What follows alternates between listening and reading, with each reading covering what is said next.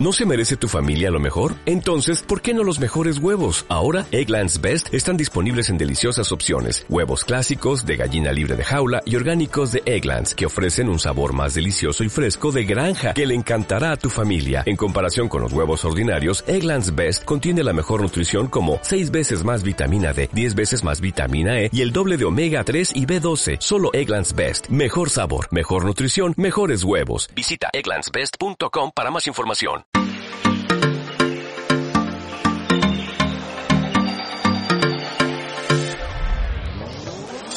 Hola, muy buenas a todos y bienvenidos a un nuevo episodio de WeSuite Podcast. Aquí estamos nuevamente con un nuevo episodio, el número 9.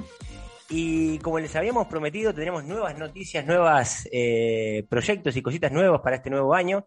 Así que empezaremos con la nueva sección de investigación y conservación con Sara Torres Ortiz. ¿Qué tal, Sara? ¿Cómo estás?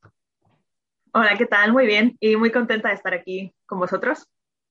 Bienvenida. ¿Qué tal, Antonio? ¿Cómo estás? Muy bien, muy bien. Aquí andamos. Contento, ¿verdad? Con esta nueva sección. Sí, deseando ya escuchar a Sara a ver qué, tiene para contarnos. para nosotros, ¿verdad? Eh, bueno, para, para, mm, para empezar, eh, Sara, preséntate, ¿verdad? Cuéntanos un poquito sobre ti.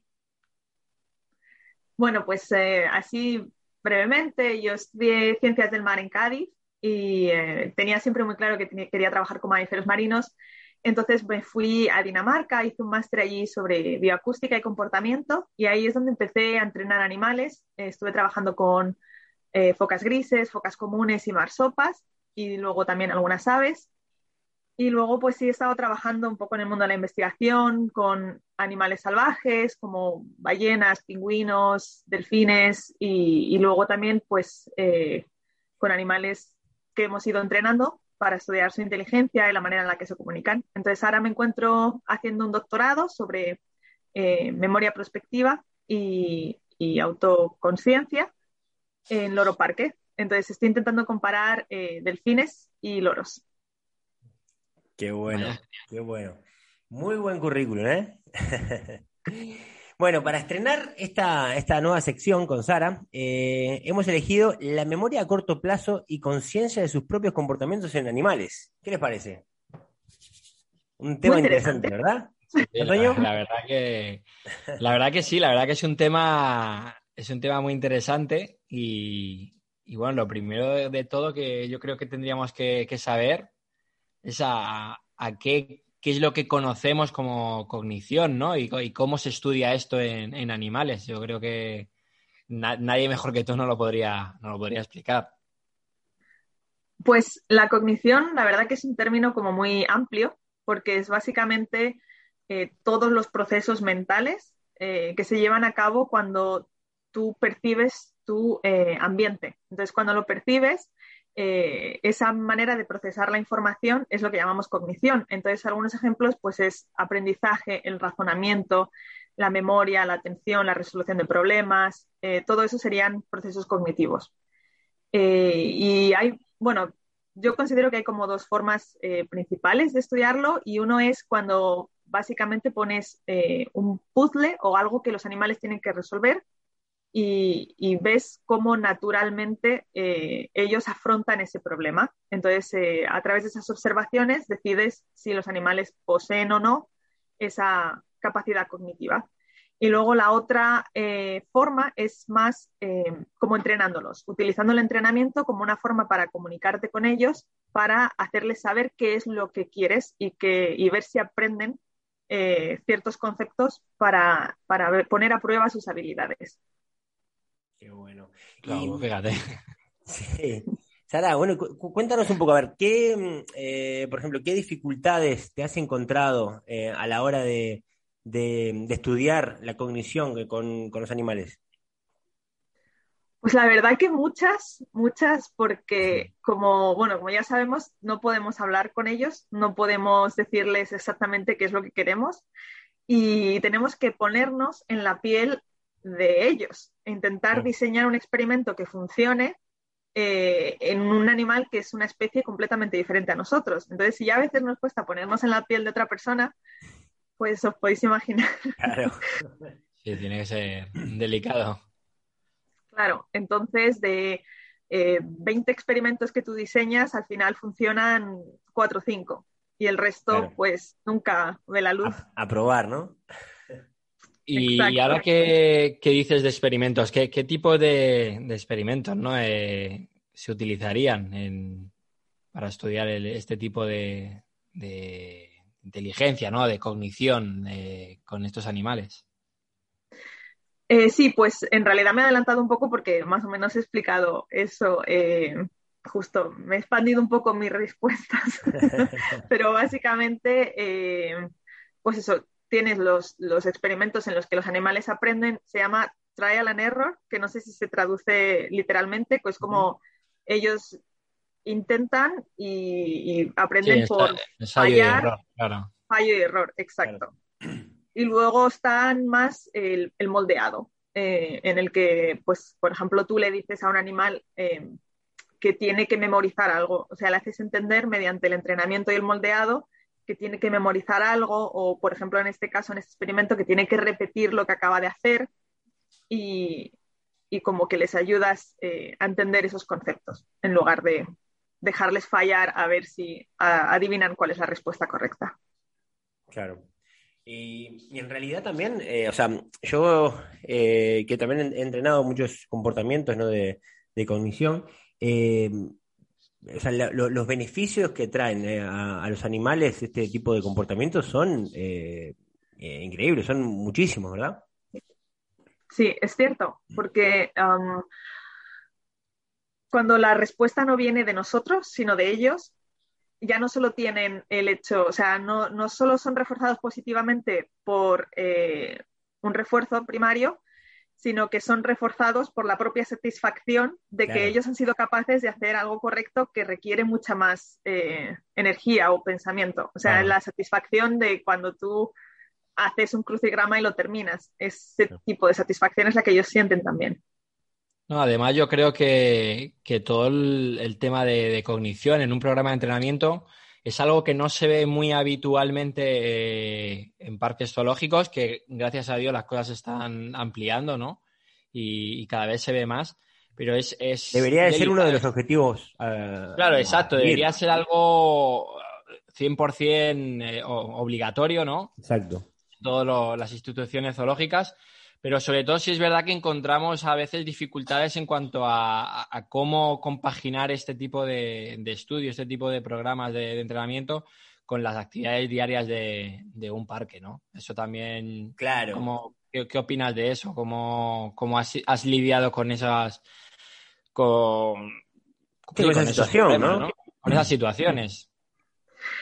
Pues yo de la forma en la que he lidiado ha sido, eh, como decís, es es a veces complicado porque si tienes que hacer cinco presentaciones públicas al día, eh, no te queda mucho para entrenar otro tipo de comportamientos como puede ser eh, de tipo cognitivo, porque obviamente la prioridad son también los comportamientos médicos. Entonces, eh, digamos que la forma en la que yo he lidiado es que no he, no he pasado, o sea, no les he dado oportunidad a los, a los lugares, a, las, a los lugares zoológicos que no han de por sí ya expresado su interés eh, desde la dirección o, incluso de, desde la parte del dueño del zoológico en desarrollar los programas de, de investigación, básicamente porque es darte contra un muro. O sea, si no están dispuestos a cambiar un poco, un poco, eh, este tipo de rutinas, a lo mejor el, el ir cambiando los animales que tienen las presentaciones y rotándolos, entonces quizás tener menos animales, pero tener otros que se están dedicando a este tipo de, de proyectos es, realmente imposible. Claro, lo bueno es yo creo que, poquito a poco va cambiando esto, ¿no?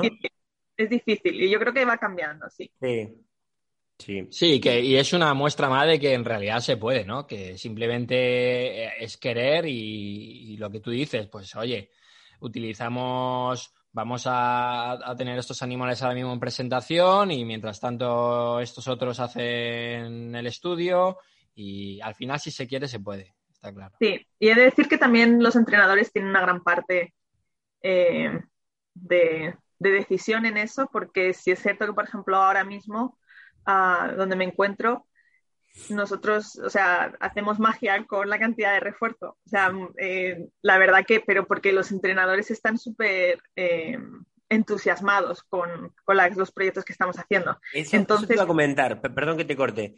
Por ejemplo, el, está, está bueno que, que tanto las personas que están en la investigación como los entrenadores, ¿no? Seamos todos un equipo y vayamos todos al mismo objetivo, ¿no? Que al final es el bienestar del animal, es es que, que los animales estén estimulados, que tengan todos esos beneficios. al final sí va a haber un estudio, pero durante ese camino al estudio eh, hay unos beneficios eh, que van eh, hacia el animal.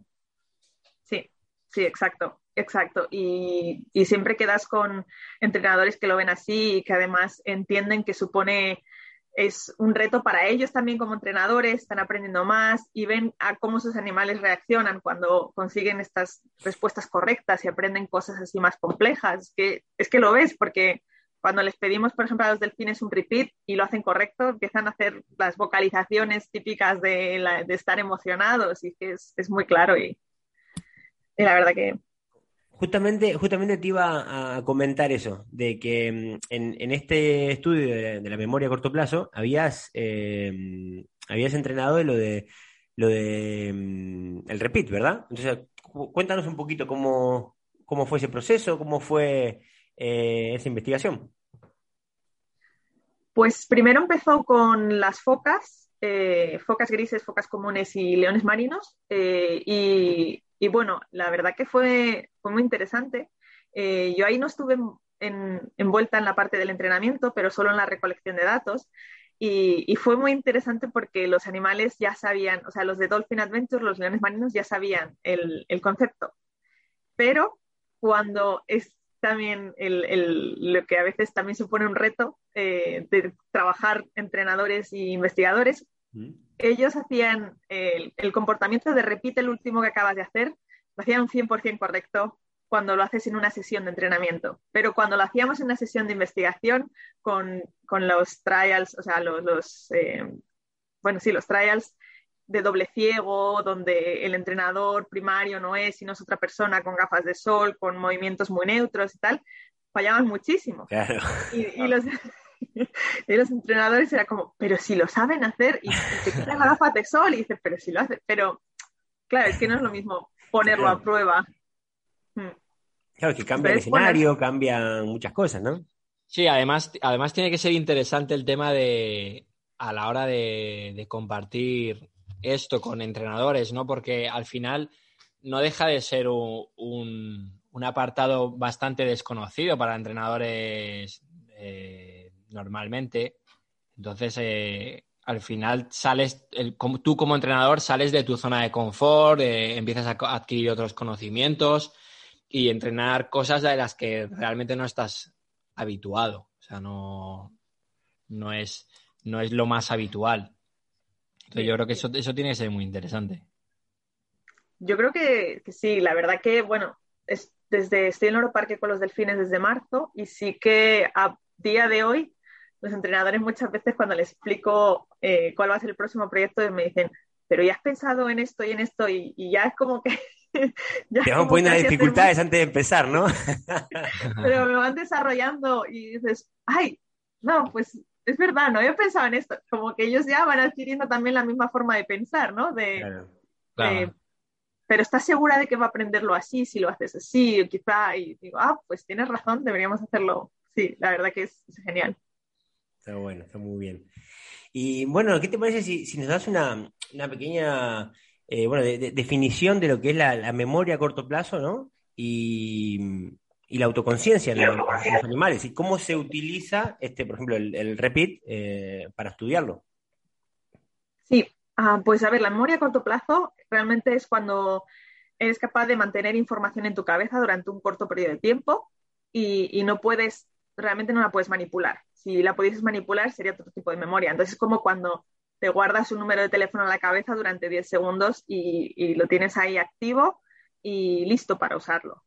Eh, y son segundos. O sea, los autores no se ponen de acuerdo de si son 10 segundos, 12 segundos, 5 segundos, pero es, se trata de segundos. Y luego, eh, la parte que a mí más me interesa de la parte del comportamiento de repeat es el hecho de, de que cuando tú eres capaz de repetir lo que has hecho, eres consciente de qué has hecho. O sea, si, si yo a ti te pregunto qué has desayunado esta mañana y tú me lo dices, es porque sabes que has desayunado esta mañana. Eh, sería un ejemplo muy tonto, ¿no? Pero eh, para ilustrarlo, entonces eh, nosotros realmente no sabemos si nuestros animales son conscientes de las cosas que hacen, ¿no? O sea, sabemos que tienen memoria, sabemos que nos reconocen, sabemos, pero realmente no sabes hasta qué punto. Entonces, con este comportamiento, cuando tú les pides repítelo, no les estás diciendo qué es lo que tienen que hacer, sino que ellos tienen que acordarse y hacértelo saber repitiéndolo. Eh, entonces, por eso me parece pues, un experimento bastante sencillo, pero a la vez te da mucha información y es muy interesante. Bueno, la verdad que sí, sin duda. ¿Y cómo, cómo, cómo podemos entender la, forma que tienen de, de, pensar nuestros animales cuando estamos enseñándoles pues estos, este tipo de conceptos? Claro, eso ya, eh, digamos que va un poco la imaginación del entrenador. Y la verdad que en Dolphin Adventure tenían mucha imaginación y, entrenaron un montón de, conceptos diferentes. Entonces ahí va un poco en, por ejemplo, ellos empezaron pues con el repeat, ¿no? Y luego ya siguieron con lo del mark, de les vamos a decir que se acuerden de esto, a ver durante cuánto tiempo. Entonces tú ahí ves que conscientemente tú les puedes decir, acuérdate de esto, porque dentro de, de dos horas te voy a preguntar. Em, entonces tienen esa, para tú poder hacer eso, estás descubriendo que tienen como una cierta conciencia de que existe un futuro en el que tú vas a preguntarle por ese comportamiento que tuvo que memorizar en el pasado. Entonces puedes decir, ah, pero entonces a lo mejor los animales no están atrapados en el tiempo presente, pero sí tienen algún tipo de percepción del pasado y del futuro. Y, igual con las secuencias, o cuando, cuando entrenaron lo de las secuencias y las combinaciones, todas estas cosas en realidad te dan eh, una idea de cómo son capaces de pensar, o sea, cómo tienen sus pensamientos. Mm, si tú eres capaz de entender lo que significa una secuencia, entonces significa que a lo mejor tú te puedes imaginar una secuencia de algo que te ha pasado o incluso imaginarte una secuencia de algo que te pueda pasar, de tontería de, yo qué sé, pues si me meto por este gating, eh, sé que me van a encerrar y entonces me van a separar de este otro animal y entonces como que pueden ya imaginarse ciertas secuencias de... Claro, anticipar, anticipar un futuro próximo, ¿no? Sí, pero, de una manera cuando presentaron, cuando presentaron en Imata. Eh, claro, eso te iba a decir. Eh, es que estábamos ahí presentes, o sea, fue como una cosa increíble. O sea, pusieron, para los que no lo han visto en la presentación, eh, estábamos, hicieron un Skype en vivo con la presentación. Eh, no me acuerdo, ¿tú, recuerdas, Antonio, en, dónde fue? fue en San Diego, en ah, California. Sí, fue en California. Vale, estábamos, estábamos en, la, en la conferencia de Mata y, de repente, vale, se conectan en directo con la, con la instalación y nos dicen, vale, ¿quién quiere el micro? A uno, no sé, éramos 700, 800 personas. Y dicen, venga, eh, tú mismo. Eh, elige cuatro comportamientos de estos y elige este, primero este, segundo este, tercero este, cuarto este. Le dicen a los chicos que estaban en, México, eh, mira, queremos primero este, segundo este, tercero este. Eh, le hacen la señal, primero, no sé, salto libre, luego clap, luego tal, y el animal hace en el orden que les habíamos mandado, que le habían pedido, ¿no? Y luego le dicen, vale, ahora al revés, eh, mira, cuando ese animal empezó a hacer los comportamientos, en vez del primero al cuarto, del cuarto al primero, eh, bueno, eh, a, mí se, me pusieron las manos hinchadas de, aplaudir esa presentación porque fue increíble. y nosotros conseguimos hacerlo y lo hacen estos animales. la verdad que la gente del equipo de Dolphin Adventure ahí en, Vallarta, la verdad que tienen mucha experiencia con todo el tema de comportamientos cognitivos. ¿eh? Mm. sí, yo les estaré eternamente agradecida, la verdad, porque fue... Sí, los animales también están ahí como, están en otro nivel. Mm. pero, luego, pero también es porque, porque, claro, esto es como todo, ¿no? Eh, nosotros estamos estimulando a los animales y cuanto más se estimula, cuanto más se hacen, eh, al final los animales eh, cada vez están más, venga, ¿qué vamos a hacer? Venga, ¿qué, viene ahora? están en, están, en otro, nivel. Eso es. Entonces, al, año siguiente, al año siguiente creo que fue, o al otro, o a los dos años, presentaron la de el repita a 24 horas. O sea, al, día siguiente. O sea, fue también increíble. ¿No? Porque una cosa es, vale, a los dos minutos, a los tres minutos, a los diez, quince, pero 24 horas después, eh, increíble también. Sí, es una pasada. Y el quién soy y todo eso. Es que en realidad por eso eh, el límite está en, nuestra cabeza. Eh, eso te iba a decir. Los límites creo que nos los ponemos nosotros mismos, los no, ponemos nosotros. Porque, Y los investigadores también, porque en realidad, cualquier, al final, cada vez le pedimos más y los animales lo siguen dando. O sea, es en realidad al final creo que nuestra imaginación debería de, fluir más para, para, poder seguir sacándole eh, más jugo a los animales y al final que en realidad lo que el fin cuál es es que los animales tenerlos activados y, que y, exacto. esa, estimulación mental no exacto. Y, sobre sí. No perdona no simplemente estaba pensando que cuando cuando como diría ¿Cuándo dais por hecho o cuándo zanjáis eh, un, estudio sin, resultados? En plan, sin resultados concluyentes. O sea, ¿tenéis un plazo? ¿O cuánto de optimistas o de pesimistas sois en ese en ese en los resultados de, ese entrenamiento que, que estoy llevando a cabo? Pues realmente es muy personal. Yo tiro la toalla muy rápido, la verdad. Eh, porque es que, bueno, yo siento que tengo un montón de ideas y es como, bueno, pues si esto no funciona, voy a la siguiente y ya está. Eh, porque tengo muy poca paciencia. Pero si tengo compañeras que sí que se pueden pegar un año entero trabajando en un proyecto que no avanza. Yo, vamos, o sea, los loros entrené al tripita a los loros en, yo qué sé, en dos meses o algo así, porque es que no, no digo, es que si no lo aprenden ya paso.